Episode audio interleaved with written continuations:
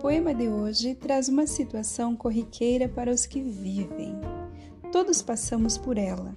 Uns a percebem, outros nem tanto. Mas é importante a tomada de consciência que alavanca mais proveito e crescimento a partir desta situação.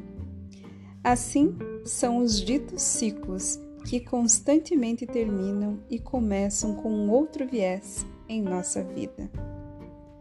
Ciclo é fechamento e também iniciamento. Trago comigo que, mais que diferente de círculo vicioso, pode ser um tempo precioso, primoroso, esperançoso, em que se busca partir do novo e, de novo, aprender, desaprender e reaprender, para dar-se a chance de viver a então novidade.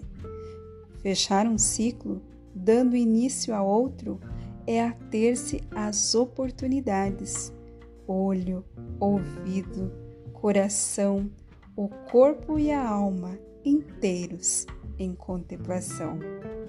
Por Elis Brasil.